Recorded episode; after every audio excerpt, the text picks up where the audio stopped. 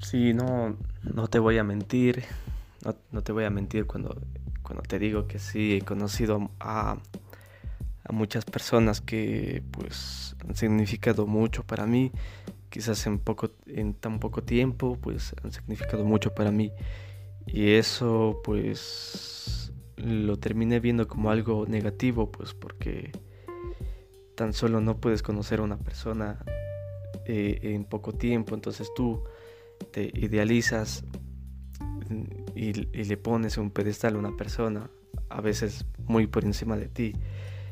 Y está mal porque en realidad pues a la final no, nunca terminas de, conocer a, alguien al 100%, aunque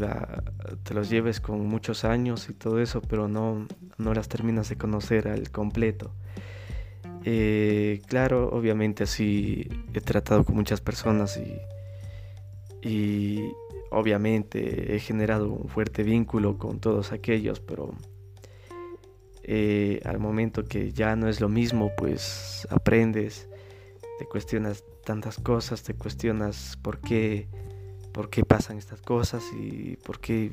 las personas vienen y van, pero, pero es algo que las primeras veces obviamente te jode mucho, pero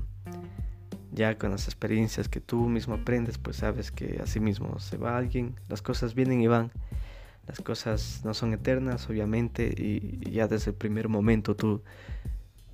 tienes que darte cuenta que no que no va a ser para siempre, o sea, a la primera vez que tú conoces o estás con alguien, ya desde ese principio tienes que saber que eso algún día va a acabar, no no pensar como yo que sé en las películas o en las series eh, buenos cuentos, como sea, eh, que eso va a ser eterno, que va a ser para siempre, porque la realidad no es así, la realidad pues es, es muy distinta a, como te lo cuentan, a como te lo dice eh, las películas, etcétera, etcétera. Entonces, es algo con lo que tienes que aprender a vivir. Yo sé que es duro y todo, pero es algo con lo que tú aprendes y si tú no, no estás para ti mismo,